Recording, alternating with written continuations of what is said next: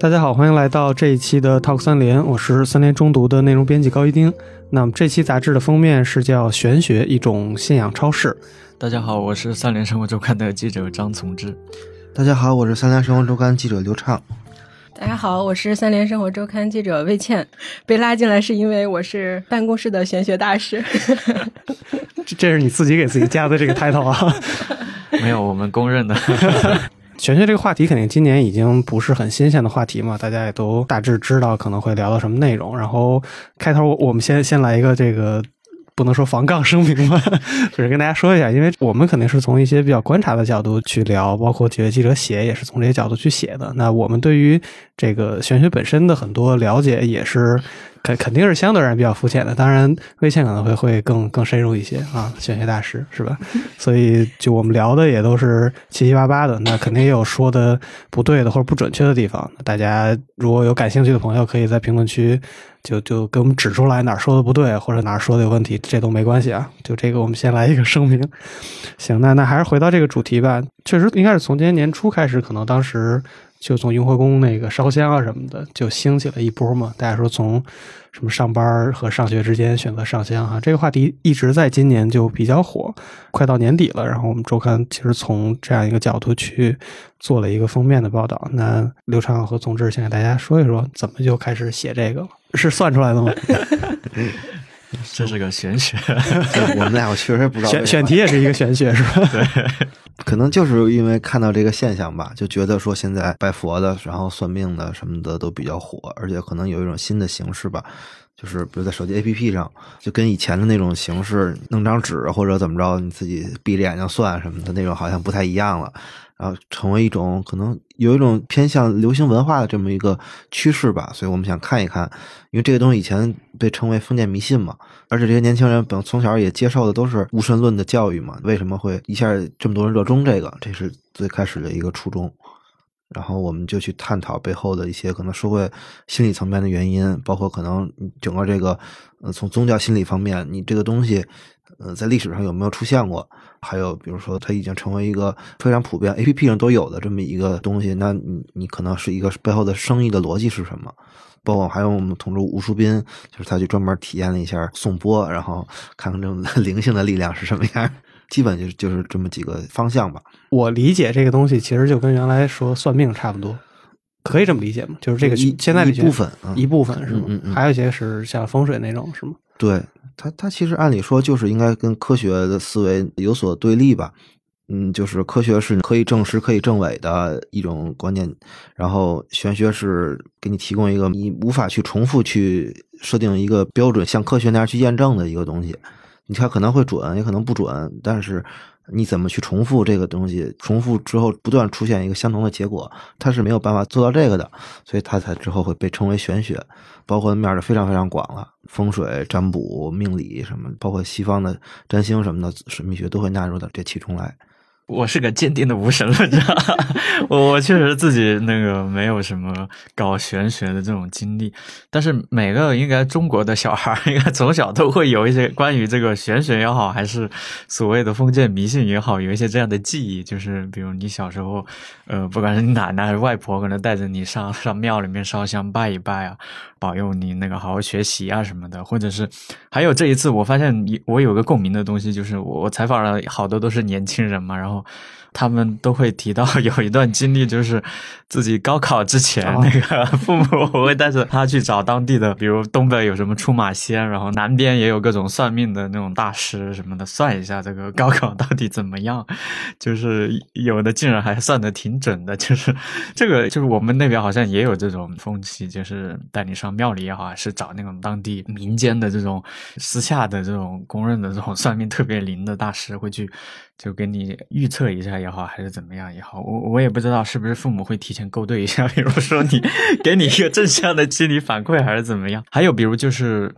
呃，我觉得有一个用的最多的就是那个要看那个老黄历嘛。即使现在进入这种现代化的生活方式里面，比如你在城市里面，你家有什么喜事要办酒席，我觉得好像大部分人还是会要看一下这个东西啊。是，就是可能你的身份是个教授啊，或者是个企业的高管，还是会看一下东西。但那个东西的那个源头，其实某种程度上也可以说是一些神秘学的东西。就是时间本来是一个没有价值取向的嘛，那为什么你觉得今天这个日子好，明天那个日子不好？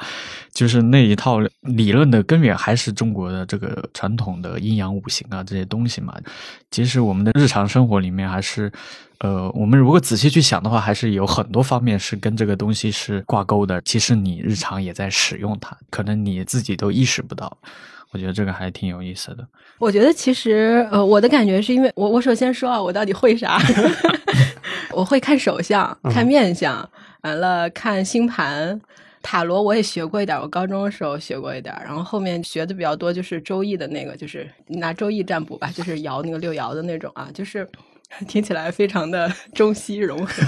东西中西方结合。对，所以我觉得应该跟大家差不多的都是，就是咱们小时候可能，因为我山西人嘛，我们那边其实还挺流行的。我感觉就是县城啊或者山里面的这种村村里面这种说，嗯，带小孩去算算命啊。我小时候像我身边有人看什么四柱八字啊那一套，就是当时有点像是你刚生下小孩之后给你看一看这些东西，然后比如测测字啦，测测你的八字啊，给你看一下这些小孩以后。我的命怎么样？其实我觉得这个是给父母的一种心理安慰吧。比如说，当你自己过得不太好的时候，比如父母说：“哎，这小孩怎么学习这么差？”然后想，哎呀，当时给他算的时候，他以后应该还是可以的。就是这种时候，你会觉得，啊，那我现在的这些问题都不是什么问题了。就就我觉得这是一种对小孩跟大人的一种安慰。那我自己学那个手相和面相，这个其实是我当时因为我读本科时候是学医的嘛，然后我们等到最后一年是要在临床实习，然后那时候在学跟着一个老大夫学扎针灸。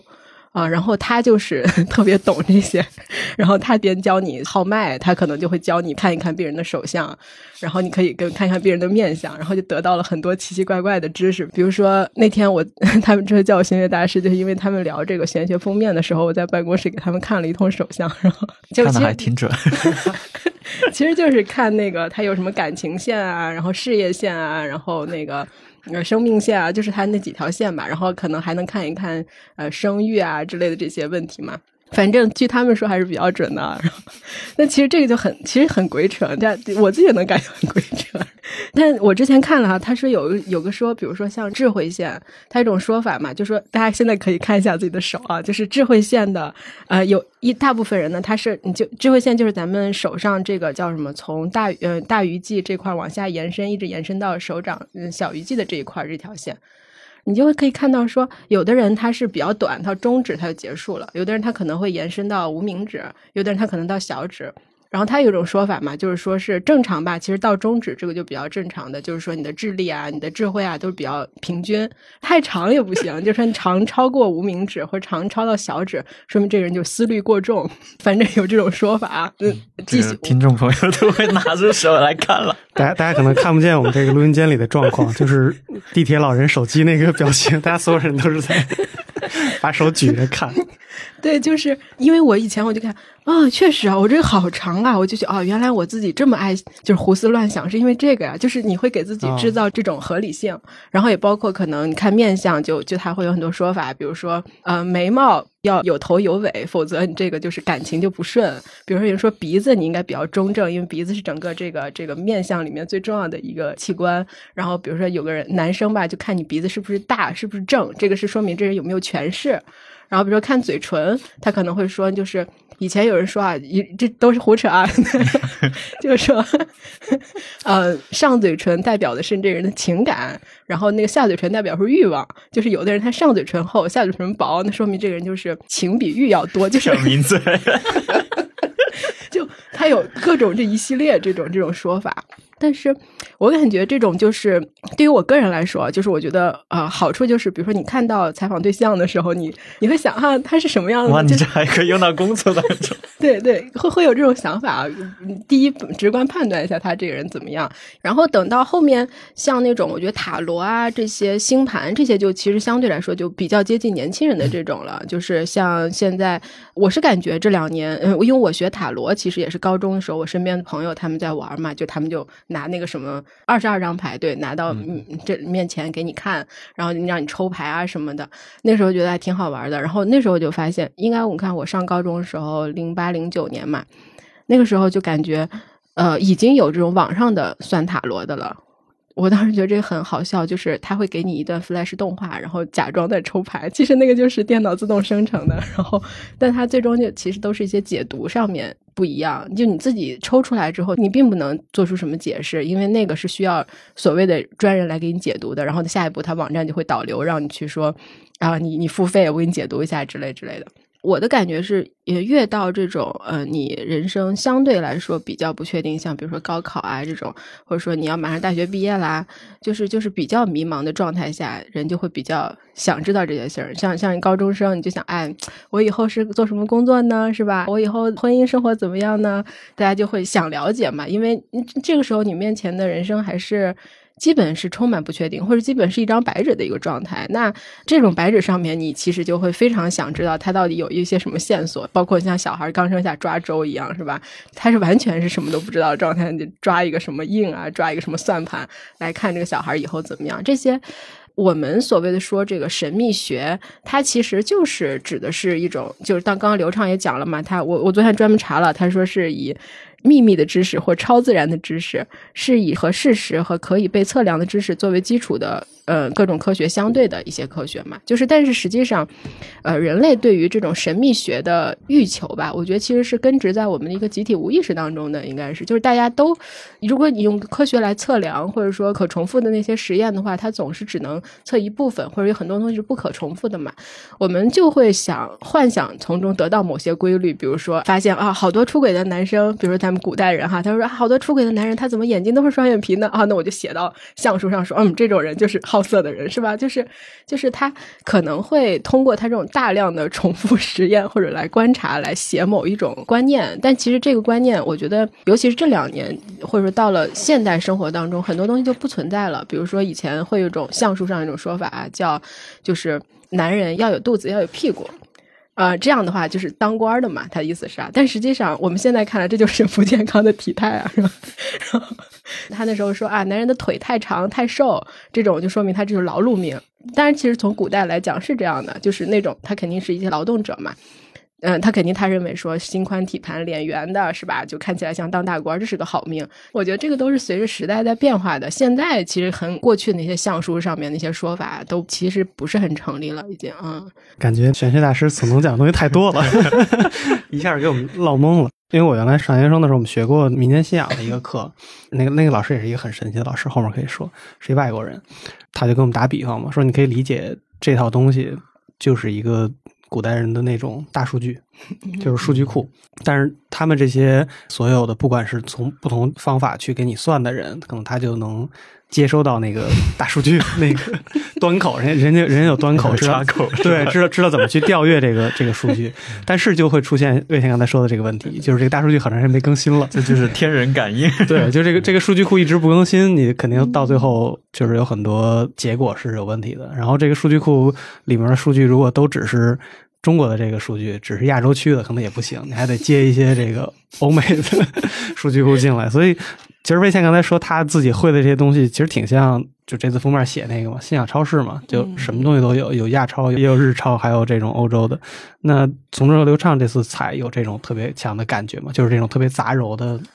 感觉，就是你们跟这些不管是从业者还是爱好者去接触，对，还是挺明显的吧？就是就是我们采的那个有个专家就。概括说是碎片化嘛，就是现在的年轻人可能，因为其实东西方传统里面都有很深厚的这种传统，然后制造了很多这这样的工具，然后现在年轻人其实去玩玩它，很多规则或者是他们的那个取向已经变了，就会到这个传统里面去找大量的这个工具出来，然后他们可能会重新自己再组合，然后去利用它。我们采的大部分人都是可能学八字，然后学紫微斗数，但是他也学那个塔罗，或者是甚至有的人还是国家认证的这种心理咨询师的那个持有者。但是就这里面有个问题，就是我在那个文章里面也也也稍微写了一下，就是比如塔罗的这一套解释系统，它可能。呃，它还是一个跟科学主义是不太一样的一个东西嘛。那那你如果原原来是一个正统的一个，比如现在心理学的一个学生，然后你是经过那套训练出来这个学生，你你要搞这个心理咨询，然后你接受的那个东西，这两个可能是不兼容的。那有些现实生活当中，就是特别是现在很多平台，它要转型做这种泛心理咨询也好，还是被主流认可的这种服务也好，就是这两个东西怎么兼容，就是这对他们来说是一个就是很难。解释的一个问题，就是有可能你算塔罗说你那个，或者算八字说你，呃，因为旺夫，所以你以后找个老公肯定有钱。但是，就是你如果要导向心理咨询的这种服务的话，这个是是没办法给你这种解释的。如果如果你你一个人把这些东西全部笼络到一起，然后你身兼各种身份，然后你到底怎么自圆其说？这个是我觉得是现在很多那个平台的一个要解决的一个叫什么自我解释上的一个悖论，就是。技术性问题，对对对，本身信仰超市这个概念，呃，最开始是一个民俗学的概念，尤其在中国这边比较明显，就是因为咱们这儿什么都信嘛。对，他可能比如说在一个山上，然后你这山上各种教的庙都有，然后你想想去拜哪个你就去拜去，它就像一个超市一样。当然用到玄学里也没问题。这种其实现在挺，就我们一块采访的时候，都有很多这样的，就就都学的嘛。然后他们会觉得就是说，你底下的逻辑是一样的。都是一个，比如说，都是看天象嘛，天象是最重要的。你这个时间是时空的扭结，对，就是它不是现在科学之后抽象的时间，它是一个时刻，然后它是一个你整个宇宙万物时空的扭结，然后所以为什么能算呢？就因为是这个扭结，它是跟各个因素都有相关关联的，所以它能够把这个数据给你抽取出来。但是，呃，其实背后他们的思路也是类似的。就是整体的这个，比如说它应该算一种比较原始的话，算一种巫术嘛。巫术有两种类型，一个叫交感巫术，一个叫瞬时巫术。就是这两个其实就能把所有的这种方式都给概括了。交感巫术就是说，我触碰到你，我触碰到一个属于你的东西，就相当于触碰到你了。这个跟做法是一样，扎小人是一个原理。量子纠缠，对，就是 需要你的一撮头发。对，然后然后我烧你的头发，就是都烧你的，这叫交感巫术。瞬时巫术是说我做类似的动作。我模拟这个动作，另外一个动作相似，那就是说这两个是有关联的。那一般比如说，其实这样巫术应该一般都是同时都有的。你比如说，你撅着小人撅着胳膊，然后对方也胳膊也受损，其实这基本就是属于两种都结合了。所以其实你看，其他很多交感巫术这种关联性的思维，把所有东西都都笼络在一块儿了。这个就是你金木水火土，然后跟你其他所有什么星星什么的星座什么这那个的都能联系到一块儿。这个所有的这种思维其实都是共通的。他们这些人会觉得说，我学这个也要学，学另外一个也要学，就是因为其实它的底层原理是类似的。他们会有这种想法，就是系统是一样的，只是在学不同的算法。对。就不同的语言是吧？是学那个 Free Pascal 还是学 Java？这个其实我感觉挺有意思的，因为原来总觉得这个东西彼此之间的派系的那个壁垒会特别强，就感觉你如果是一个算这种什么紫微斗数的，然后你去弄那个塔罗，就感觉好像你不是很专业。但实际上对于他们来说是。是怎么就会的越多越越强是这个意思吗？也不是吧，好像还是有鄙视链的。但是有些新进来的年轻人可能就是什么都愿意尝试的话，也是可以的。就是没有一定之规的，就看个人的那个态度。对，而且还有就是刚才宗志说那个，就大家好像去算这个东西，到最后是更多的是想获得一个自己信的那个点，他就觉得这个是更好。就这个东西灵不灵，更多的是看他自己觉得这个认不认可，是这意思吗？因为我原来看过一个，就类似那种小段子，就说去找一个算命的人，嗯，然后说为什么你你就有信心跟人算这个东西？人说就是分三种情况嘛，一种情况就是算出来全对，就你问我这事儿都给你说准了，人肯定觉得你算的准；还有一种说的就一句都没说的说对，那人家最多骂我两句，然后不给钱就走了，就是他不会信你。还有一种最多的情况是。我说的一部分是对的，嗯，一部分是不对的。但是对于那个来算的人来说，他的心里会觉得你还是说准了，对，嗯就是他说我还没有跟你说话，我就已经有三分之二的胜算了，所以那我想怎么说怎么说，所以有这种心理的一个博弈在。对，他实际上算命 就是一个心理博弈。你去找他之前，你觉得他是一个对你一无所知的一个人嘛？但其实他只要里面说到了一部分击中你的，你马上就其实对他可能会有心理上的这个认同了。对，其实他为什么说是那个针灸的老师教我？因为他就是中医嘛。然后啊其实就是我觉得这个跟我们之前也会说中医，他所谓的也不是以我们科学的就现代医学这个角度来衡量的一个医学嘛。其实就是说，本质上它是跟你各方面的，它是一个他们之前叫什么？你要望闻问切嘛，它是要看所有东西的。就你来算命，不是你。好像你是一个孤立的状态，实际上，比如你过来看，我可能我会综合的看，比如说你的你的面相怎么样，然后你的你的手相怎么样，然后你可能跟我如果聊一下八字的话哈，或者说我大概判断你的年龄阶段，然后你现在处于一个什么状态，就是。我感觉其实我我经历的那种算命，基本都是当你跟他说了一个啥，你随便说一个差不多的东西之后，你再逐层的把这个信息往对对归归拢缩小，然后可能手相上他会有一些说法，比如说某一个部分它是代表你的什么感觉区啊，看起来你可能最近的精神状态不太好，比较累还是什么，你这可以从他眼睛可能看出来，是吧？然后他可能跟他说话的声音也会觉得他可能啊，是不是昨天晚上没睡好呀？那你稍微你再问他啊，是不是没睡好？你下一步就可以问他，你是不是那个最近老觉得不舒服？然后你再不舒服了，你是不是最近工作这个精力就来不了啦？是不是？就是他你可以逐层的往下问，然后让他的回应看起来很少，但其实他是给你更多信息的，然后你会逐渐的说的更准，然后他就会啊，真的是这样子，是吧？或者说像我这种的话，因为我也就玩嘛，就是可能就是朋友跟你之间聊的话，那你就其实知道他的信息就更多了。就是基本上，我觉得要像我刚刚说的这个什么思虑过重啊这些，其实年轻人他有思虑不过重的，是吧？就是你要不就两种嘛，要不就你看他手啊很干净，说明这个人心思很简单；要不就是啊你这个手纹很杂呀，你是不是这个人很爱想事儿？其实年轻人就是两种嘛，你大概你对他的性格你就有百分之五十的正确率是吧？对对，你对他的判断其实也就是这两种。然后，然后我觉得这个东西，嗯，对我来说，其实它有点像社交货币，就跟咱们之前说那个看星座一样，就大家可能坐下来，嗯，不是很熟的朋友，你可能聊一聊，也就可能能彼此熟悉一点哈，或者说你可能跟别人是一个交往方式，但对于自己的话，可能那就那是另外一回事了啊。听到这儿，可能已经有朋友想吐槽了啊，觉得这玄学嘛不靠谱，或者是你觉得可能现在跟命理师去聊人生还有点早，那不妨跟哲学家或者社会学家去聊一聊生活，让他们给你的焦虑找到一些更深层次的解答，是不是一个更好的选择？那三联中读最近上线了一档精品课，叫《现代生活启示录》，和八位思想家一起直面现代性。那我们邀请了像董晨宇、江宇辉、王明安等老师来作为主讲人，请他们从当下的个人体验出发，去聊一聊我们生活背后的系统，去直面现代性造成的一些深刻的问题。那如果你感兴趣的话，可以在我们这期播客的文稿页找到课程的链接，或者在三联中读的 App 里面搜索“现代生活启示录”。让我们继续在认知自己和他人，还有认知社会的道路上一起前行吧。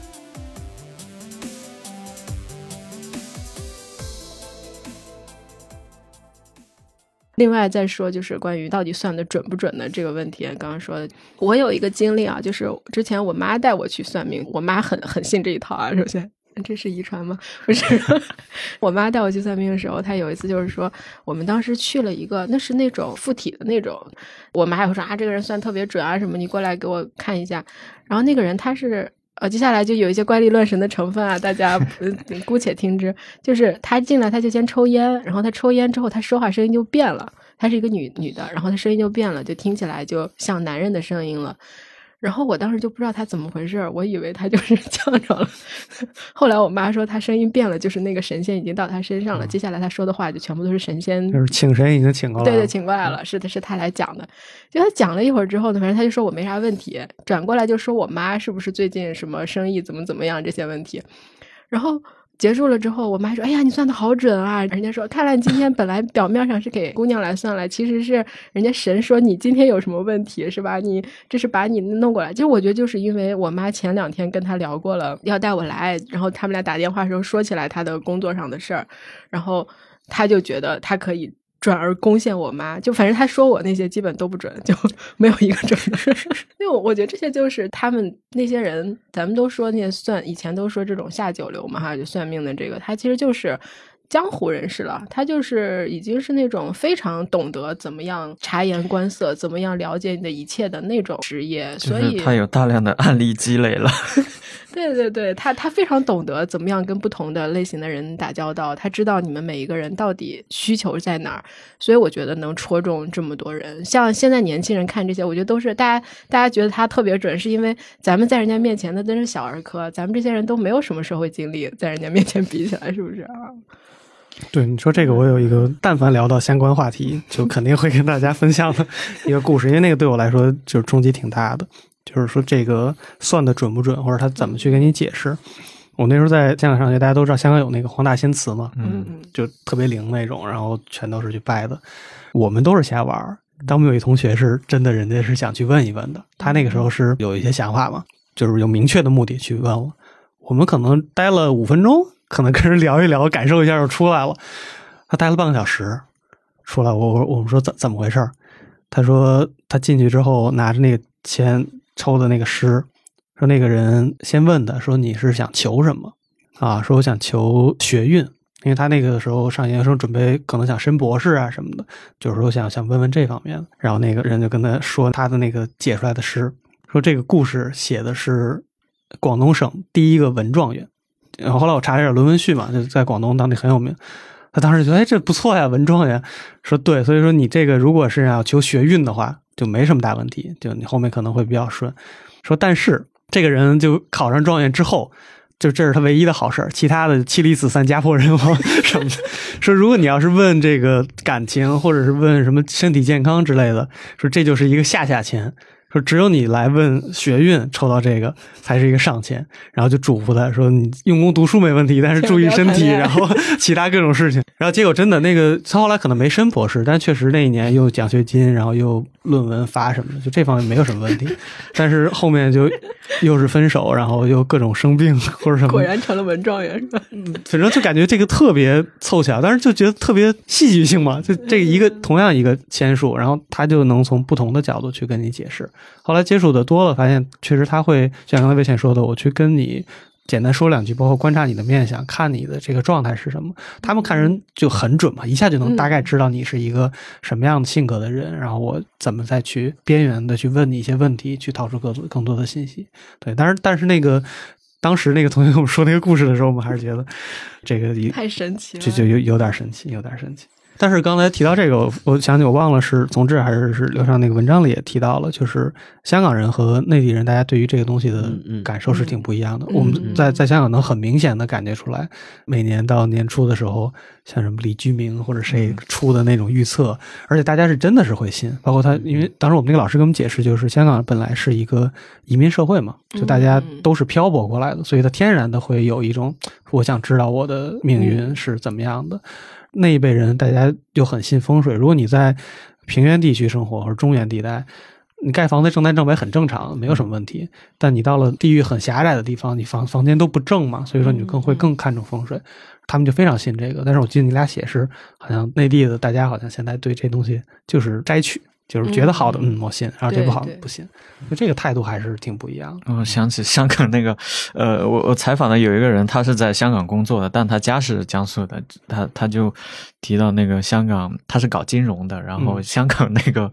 有一个投行就。不说名字儿，反正还是挺大的一个投行的。他每年会召集一帮这个香港呃很有名的那个风水师，然后会大家一起那个出一个风水指数报告，就是关于香港的这个，比如明年的这个世界的经济形势啊，然后哪些哪些行业，包括哪些个股是什么属相，然后他们的这个呃风水的那个指数，什么样的八字的人应该投什么样的行业，就是特别搞笑。他说每年这个报告一传出来，可能还是属于他们金融圈子里面。面比较重要的这个重要的事件，就是不一定是所有人会把它当真正当做一个参考，但是群里面会互相传，然后大家会去看了完，然后看看跟自己的生肖相合的那个分析是什么样的，就是还挺有意思的。就是香港还是对这些东西非常包容，就是允许它存在。他还提到一个细节，就是除了那个黄大仙比较鼎盛，就是香港那个铜锣湾还有个地方啊打小人那个打小人，就是特别去感受过到了一定的那个时节节呃令，惊蛰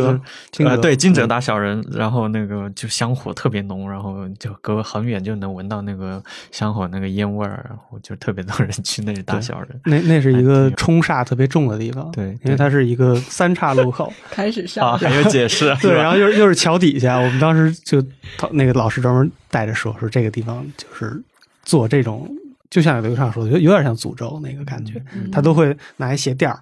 然后你求的人，要么把那名儿写上，然后更狠的就把人照片放上去，然后好像都是老都是婆婆嘛，就在那边，然后边敲可能就有各种骂的话呀什么的，因为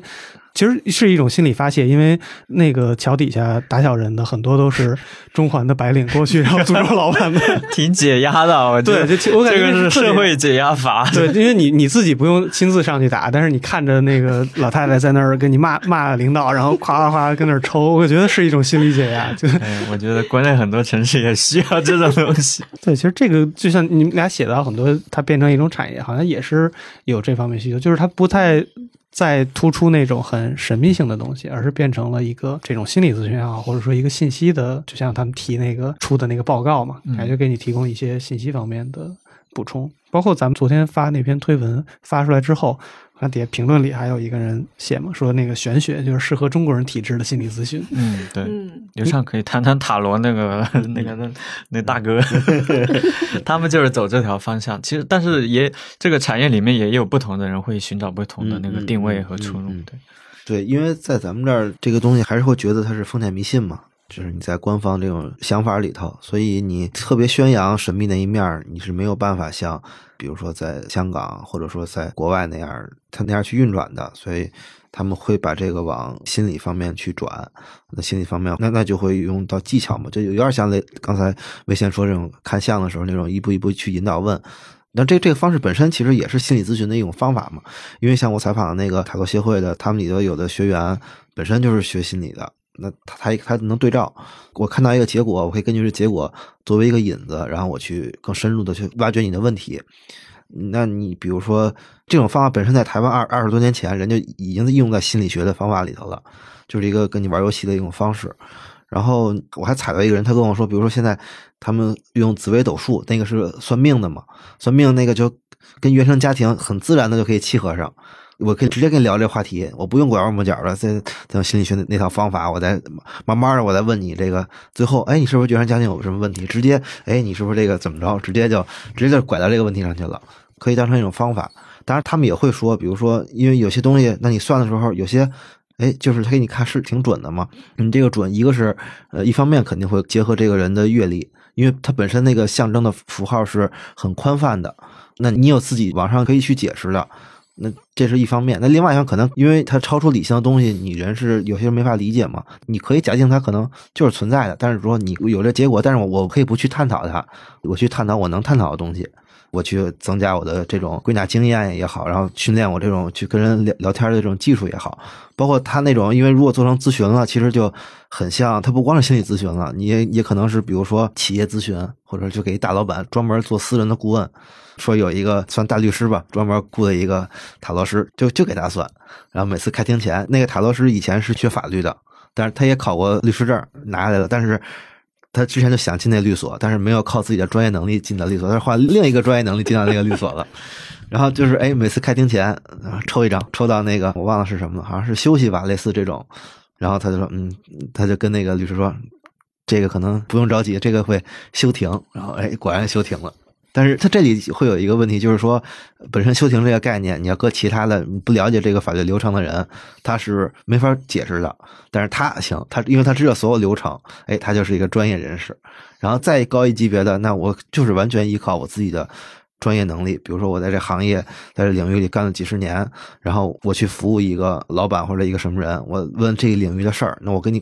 或者是一个小白，那我我可以给你提供非常非常专业的咨询。就比如说有些 可能退休的厅级干部，然后他有些人有些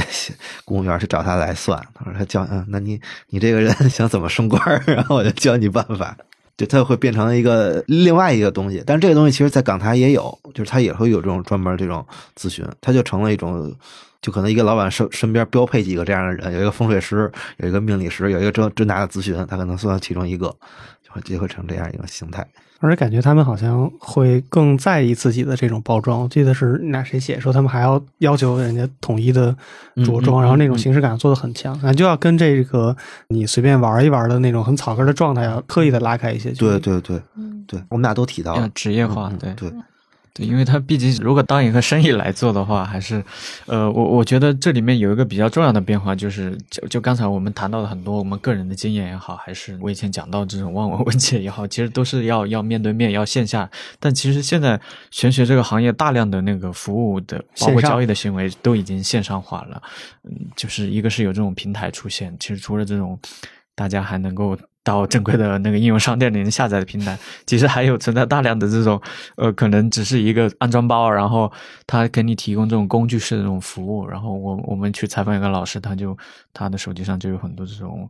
传统的、西方的都有，给你摇一个骰子，或者是给你起个卦，就本来起卦是个好像是说是个很复杂的一个行为，吧？是吧 要耗大量的时间，但是现在有人开发的这种呃小的这种应用程序，还是一个 Flash 动画是吧？对 呃，这但比那个先进了，可能也快了。然后就他输入一些那个生日啊或者时间进去，然后他迅速就就起了个卦，就是工具也有了，平台也有了。然后现在这个交易基本上以前不是有很多那个淘宝的店铺嘛，但淘宝打过一轮之后，现在很多都是通过其他的社群，呃，豆瓣啊、小红书，现在包括抖音上也有很多这种大 V，然后也会提供这样的服务，就是。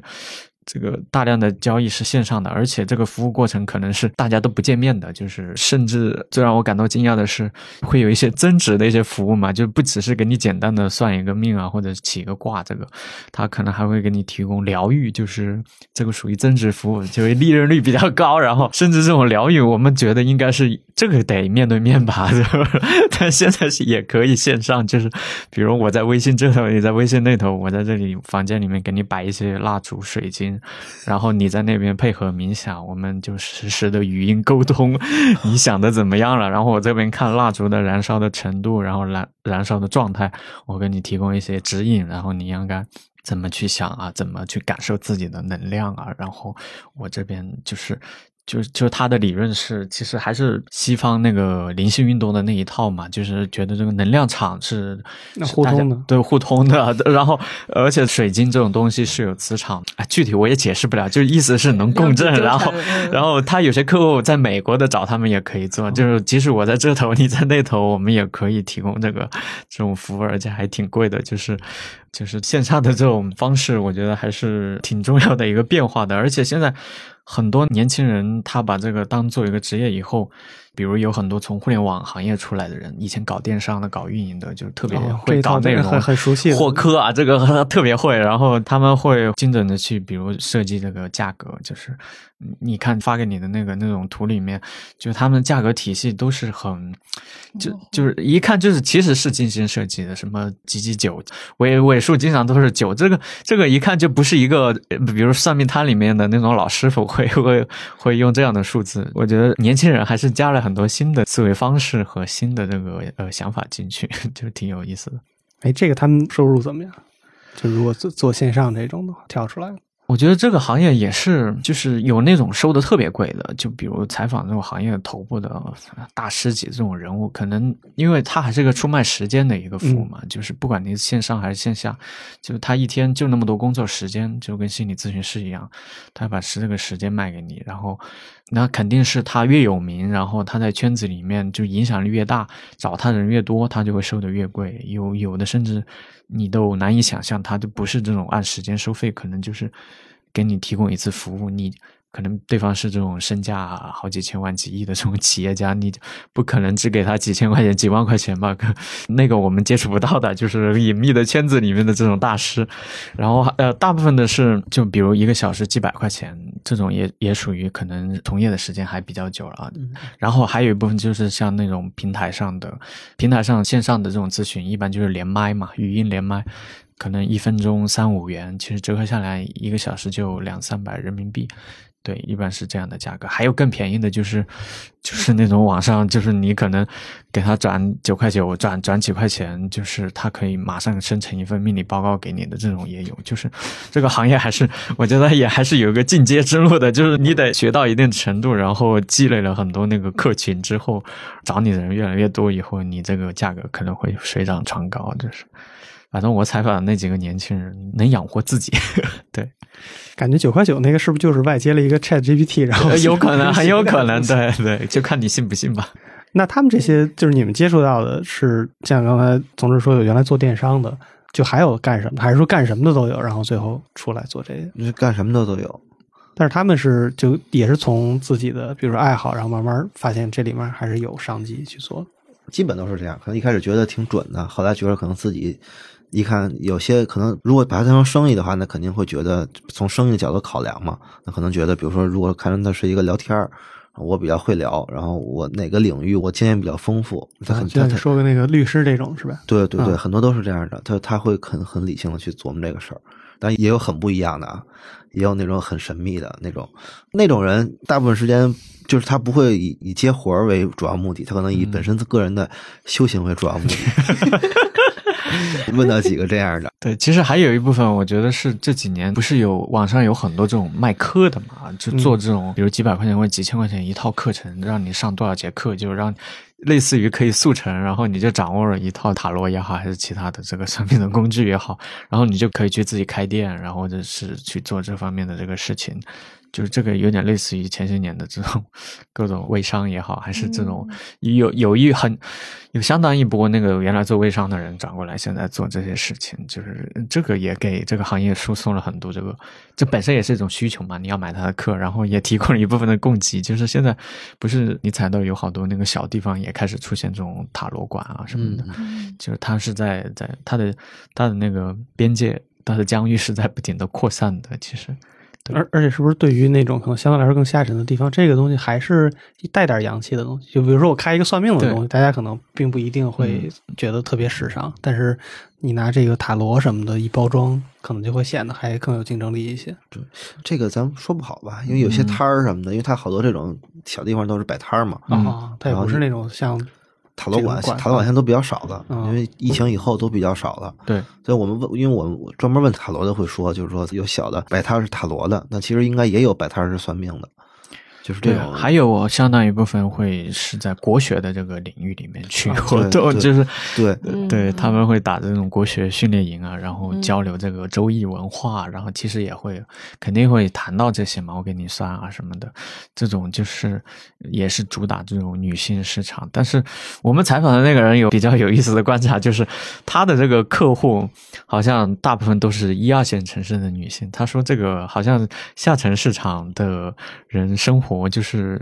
他的需求没那么强烈，就是他的生活可能还是比较按部就班，然后比也比较安逸，就是可能那个反而面临的选择相对一二线城市就没那么多，可能他的困惑就会少一些，所以他觉得还是主要的，他们那个市场还是主要是在一二线的城市，所以可能不同的细分的领域，可能那个他们要针对的那个市场是不一样的。哦，这个确实也是，可能在人家那些地方，只有就是像生老病死，我要算一算，对，然后可能那个传统的算命，当地有的这个算命师傅能够服务他们了。对，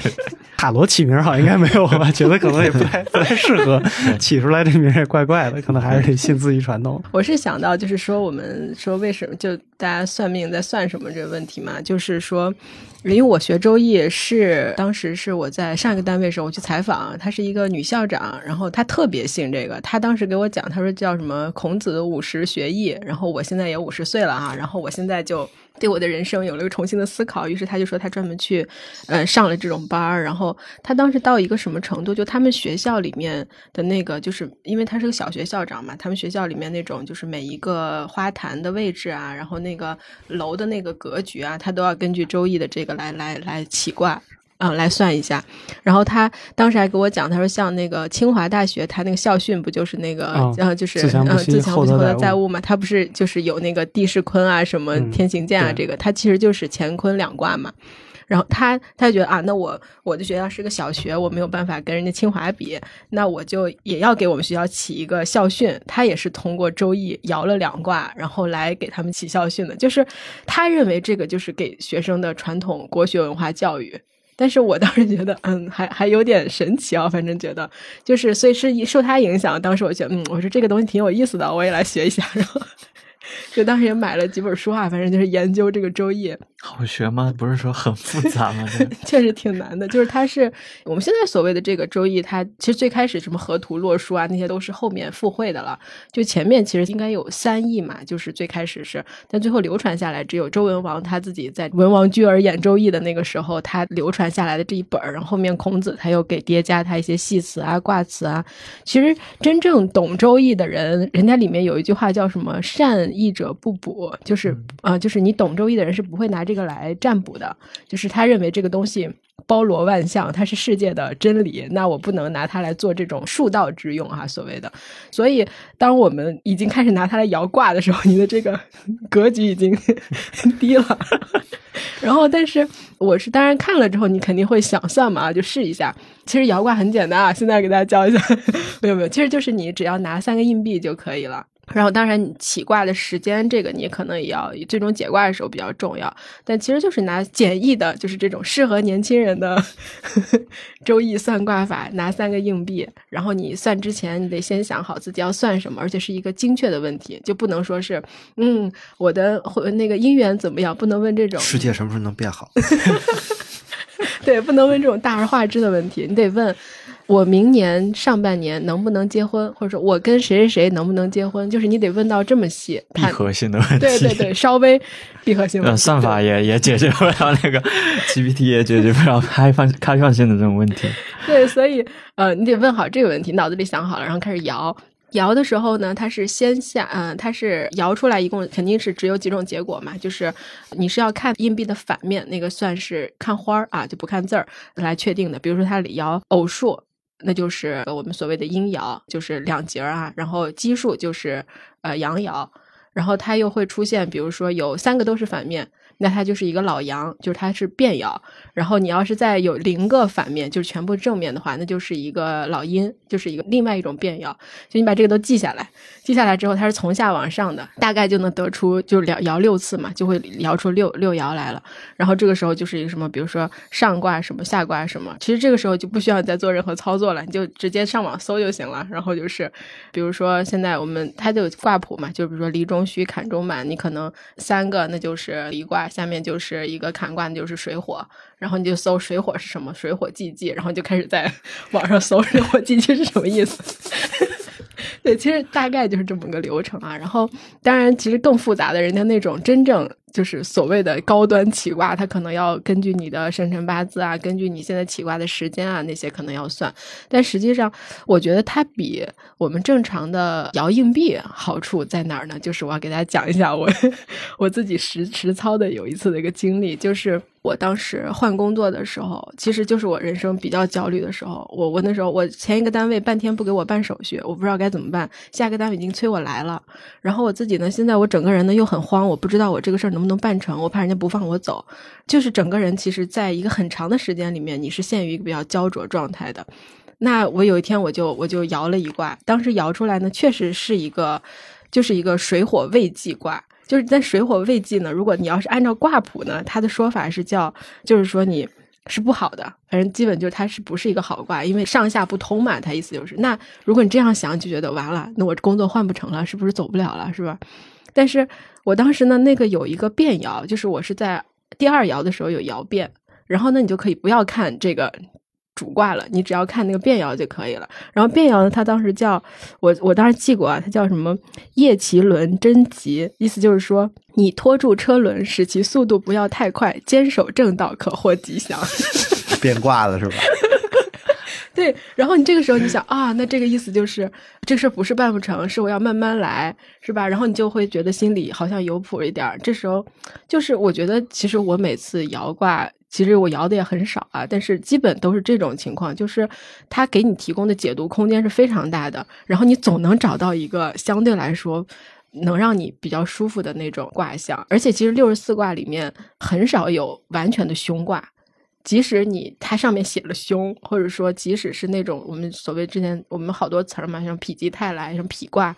其实他就是看起来很不好了。但是他又说啊，比如说你是到了，比如他是到了六五位或者九五位，他可能就马上就要有迎来变化了。他你就会觉得哦，虽然我现在生活很困顿，什么都不好，然后我现在可能摇出来的情况也是说我现在状况很糟糕，但是人家会说啊，那你只要坚守是吧？你只要去再努力一下，或者说你如果你是君子的话，你可能就怎么怎么样，然后你就觉得嗯。就是一种心理安慰。其实我觉得大部分时候，对于我给朋友摇也好，我自己摇也好，而且其实你解读的时候也是会倾向于往那种好的方向去解读的。所以我觉得 好像是还是一个心理学的问题，是不是？行，听到这儿的朋友，给给魏倩打钱啊！这个 可可以开班了，可以开班了。最后给你留一个 付费的链接。对，你说起卦那个，我觉得特别像当时去福建。刘畅肯定知道，他们那叫什么挂杯还是叫什么？就制那制国杯。之前不觉得，然后这这回去福建发现，哇，这东西真的就很多人家里会自己备。对对对，有个什么事儿，包括他会出文创，就是钥匙链。对对对，钥匙链就带那俩那玩意儿，然后你可能有什么事儿，直接把那钥匙链解下来，咵扔一个就就知道。这这这个其实你之前写那个老家那个嘛，当时不是正好是中元节以前哈。嗯嗯嗯，对。呃，是干嘛来着？哦，那个祭祖先嘛，然后祭祖先的那个那些仪式里头也有类似的这个，就是他要问神，叩问神，我这个时刻能不能进行到下一个仪式环节了？啊，怎么问呢？那个道士就是拿俩吧，我忘了，反正是也是拿俩钱儿，然后就就就治嘛。有时候那仪式很漫长，就在于说一直治不出来，治不出对，他就要一直治。哦，终于治到这个了，神说可以了，然后才开始进行下一个环节。嗯，其实也是类似的嘛，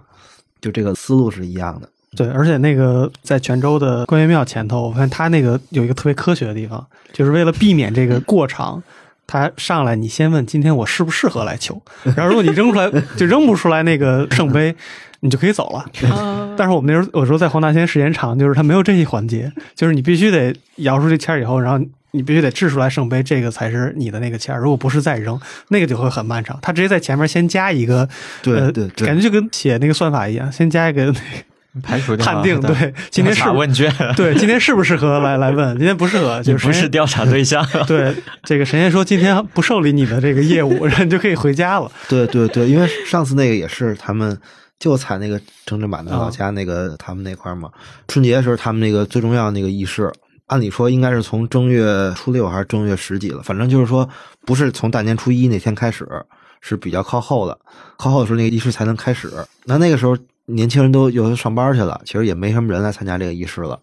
那就得那个就得提前，就得把这个时间往往前提。但是这个本身这个仪式也是需要去到他们那个庙里去问，就问神，说我那个哪天合适，那怎么办呢？就把这个时间就得设定一个范围嘛，把时间范围缩小，然后在这他们允许的三天内，然后问神这哪哪天合适，方法是一样的。就感觉这里面的那个空间会特别大，就跟你不会说变得特别。呃，刚性对，不是那么准确嘛，所以说留出了很多的这种沟通和解释的空间。嗯，他们他们就会说，就我们采访这些人就会说，它是一个给你一种可能性的区间嘛，就是你运气好、运气坏都是一个范围，你你在这个范围内，你可能你知道运气好的，你就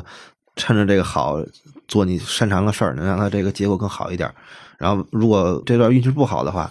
那你就别太作，让它的影响小一点。就是还是给主观能动性留下了一点空间，这这也是大部分人愿意信这个的原因吧。很少有我问到那个只有赌钱的什么的，他信这个宿命，就是就是哎，我就这命我就得赌，就这种。当然也有解释啊，解释说这个人业力太深。就是他本身这个欲望太强，强烈了。对，那其实算不算没有什么，跟他也没什么关系了。他早就设定好自己要干嘛了，就是这样。我补一个啊，就是为什么说到现在大家都会说要选这么多东西，它变成一个信仰超市嘛？其实就是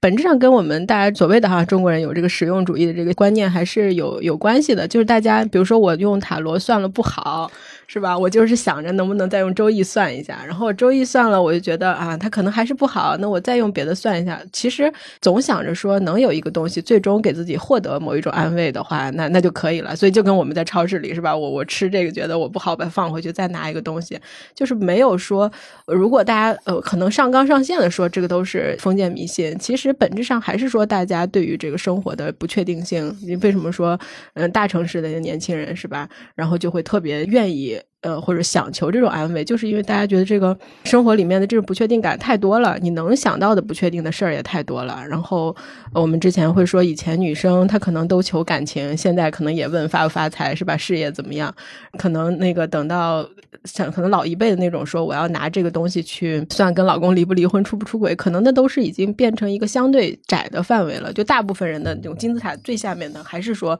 这种拿来即用啊，就是其实是大家更对这些具体而微的事情非常的不确定，然后其实说不确定啊，就是我这可能有点岔开了。是我那天我跟大家分享一个，我那天看了那个就向彪他有个访谈，然后他就说到说所谓的不确定是什么东西。然后他当时我我觉得他那说的挺有道理的，就是说我们以前的人类社会啊，就是大家会希望就是对人的要求是一个按部就班式的，就是你比如十八岁你可能读完书啊，你二十岁就要生一个孩子，然后三十岁怎么怎么样，就是他会有一个这样的按部就班的要求，但他没有这个最大化的需求。就是他不会把人生当成一个东西来经营，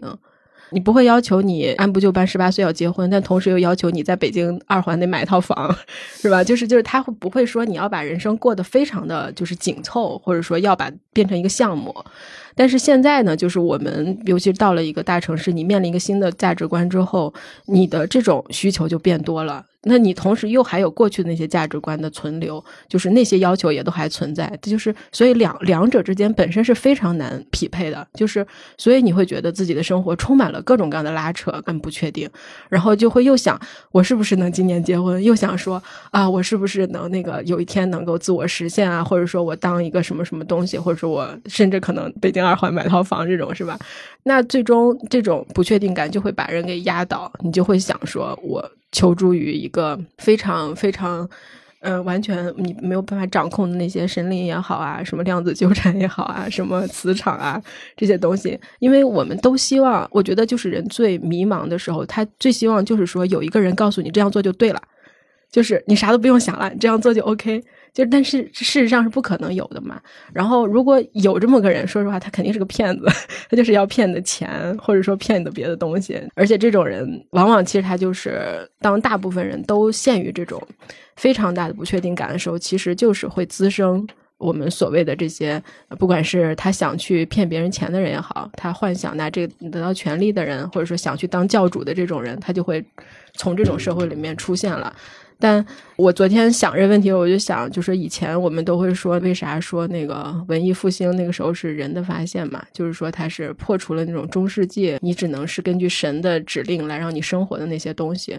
就是你等到那个时候，你会发现啊，其实自己是有力量的。然后即使像你真的在算卦的时候，你也在。这个事儿是完全凭我来解读的，是吧？我我我即使摇了一卦，这个也不说明它是什么问题。我这种心态的话，可能还好一点，就是说，不管怎么样，这个事情是核心是把握在我自己手里的，那可能你不确定感就会少很多。你越想说要去。走捷径，越想说有一个人告诉你这样做就对了，我觉得这种时候这是最危险的状态。其实，行，那我们这期其实也聊了非常多，反正我们就还是刚才最开始那个